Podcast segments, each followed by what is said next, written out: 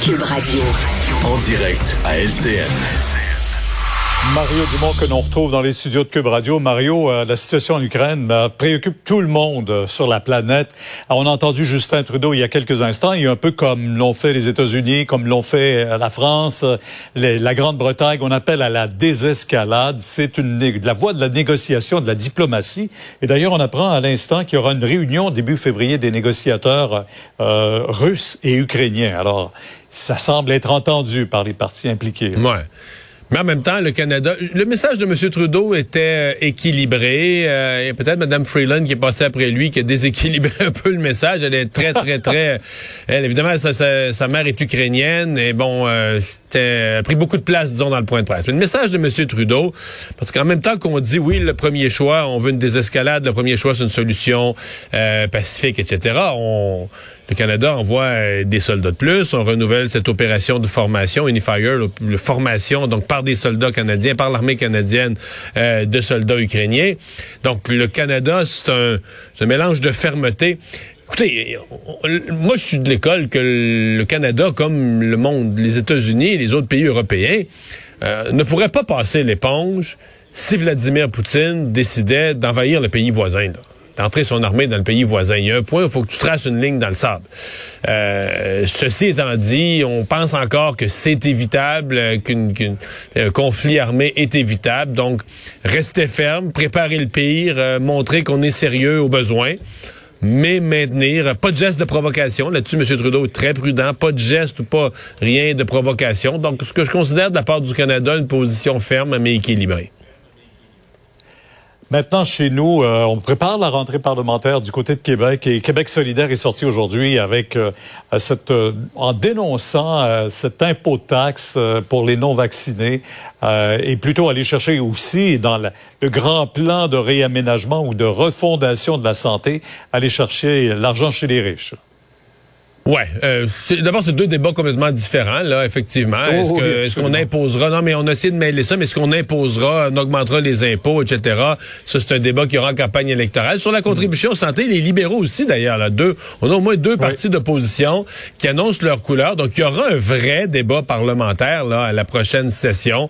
Euh, il y aura des opposants, en tout cas moins qu'on les rallie dans la rédaction, mais je vois sincèrement, je vois pas comment, euh, qui sont contre le principe d'appliquer aux non-vaccinés une contribution santé. Euh, Gabriel Nadeau-Dubois, ce matin, a dit, ben là, faut pas euh, écœurer les non-vaccinés. Il y a déjà suffisamment de division, de tension dans la société.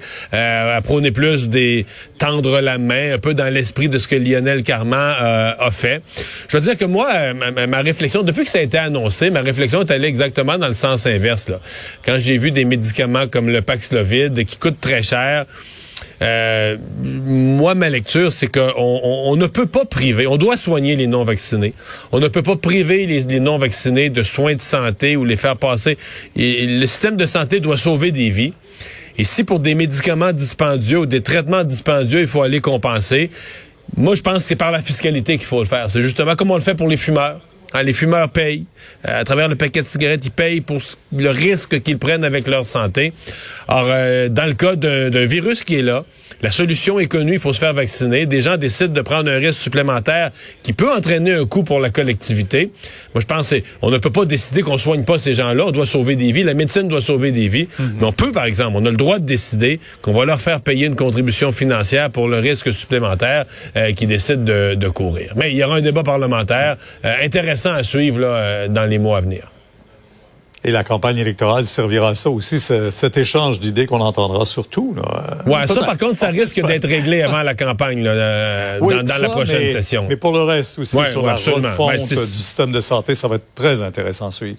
Euh, maintenant, la Banque du Canada, plusieurs ont été surpris ce matin. On l'a laissé euh, au taux plancher, 0,25% mais en nous prévenant déjà. Là.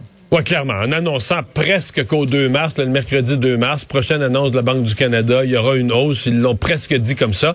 Euh, c'était la même chose aux États-Unis. La Fed a fait quelque chose de presque identique. Je, l'interprète, j'en déduis, Pierre, qu'on veut vraiment pouvoir dire autant au marché financier, au marché boursier, qu'au simple épargnant, au simple couple ménage détenteur d'hypothèques on ne veut pas prendre personne par surprise. Donc, moi, c'est ce mon interprétation. En même temps, ça dit qu'ils sont pas si paniqués par l'inflation, qu'ils se disent, oui, il faut agir, il faut monter les taux d'intérêt pour juguler l'inflation. Ils vont les monter plusieurs fois d'ailleurs, durant l'année 2022 et 2023. C'est à prévoir. Mais qu'on on peut se permettre d'attendre et que donc, au mois de mars, quand on va le faire, personne ne pourra dire, je suis surpris. Tout le monde va s'y attendre à venir. Merci. Mario, demain, 10h sur LCN. Au revoir. Alors Vincent, tu veux euh, nous parler euh, d'une... Euh, on parle beaucoup de, l'armée de, l'Ukraine, mais l'armée américaine a eu des problèmes en mer de Chine, des gros problèmes. Ouais, une histoire un peu ben, gênante ou qui rend la vie un peu complexe pour l'armée américaine, c'est que lundi, vous avez peut-être vu passer cette nouvelle-là, un appareil F-35, donc les jets de toute dernière génération. un d'entre eux s'est écrasé en tentant d'apponter sur un porte-avions américain en mer de Chine. donc... une fausse manœuvre? Fausse manœuvre, ben, c'est l'enquête est en cours il n'y a pas de blessés graves. Le pilote s'est éjecté euh, des, des, euh, du personnel sur le porte-avions qui ont été blessés légèrement. Euh, c'est sur le USS Carl Vinson qui faisait des grands exercices là, en mer de Chine. Et là, cet appareil-là ben, s'est écrasé à basse vitesse et s'est coulé au fond de la mer de Chine. Et là, on se retrouve avec tout un problème. C'est parce que la Chine, d'un, bon, on dit que presque la totalité de la mer de Chine lui appartient. On est dans un territoire qui n'est pas dans ses eaux internationales, mais tout près. Et là, on se demande, euh, puisque ça prendra des mois avant de faire une opération pour aller rechercher au fond de la mer cet appareil-là qui est une toute dernière technologie, euh, d'entre autres des alliés de l'OTAN, comme les, ce serait des avions qu'on pourrait acheter, nous, au, au Canada. Si les Chinois le trouvent avant, ils, obtiennent toutes les technologies. là. Ben, exact. Les, Chinois n'ont pas du tout fait de commentaire sur cette histoire-là, mais plusieurs experts s'inquiètent. Est-ce que les Chinois pourraient tentés d'aller d'un, juste observer en sous-marin un peu cet appareil-là, voir ce qu'on peut en tirer? Est-ce qu'on pourrait carrément faire une opération euh, secrète pour tenter d'aller euh, prendre des morceaux ou l'appareil entier, entier avant que les Américains le récupèrent? Ça créerait bon une hausse de tension. Peut-être que les Chinois veulent pas ça, mais c'est quand même euh, une opération sensible en ce moment en mer de Chine. Bon, on se souvient qu'il y a quelques semaines, un sous-marin américain avait frappé un objet en, mer de Chine qu'on a ça, c'est resté mystérieux. C'est resté mystérieux. On l'a identifié plus tard comme étant une montagne sous-marine qui était pas sur les cartes. Tu sais, tu dis un sous-marin américain de dernière génération devrait quand même être capable... Qui se pète sur une roche, là. Qui se pète sur une roche. Comme, euh, nous autres, on se cogne l'orteil sur le bord de la, du pied du lit, mais on dirait ben, que c'est moi. C'est ça. On sait que dans le passé, il y a eu des contacts entre des sous-marins ennemis ou de, de différents pays. Est-ce que ça pourrait être ça? Bref, il y a de l'action en mer de Chine et euh, dans certains cas, ça peut être inquiétant. Merci Vincent. Merci à vous d'avoir été là. Rendez-vous demain à 15h30 pour une autre émission. Euh, c'est Sophie Durocher qui prend le relais. Bonne soirée.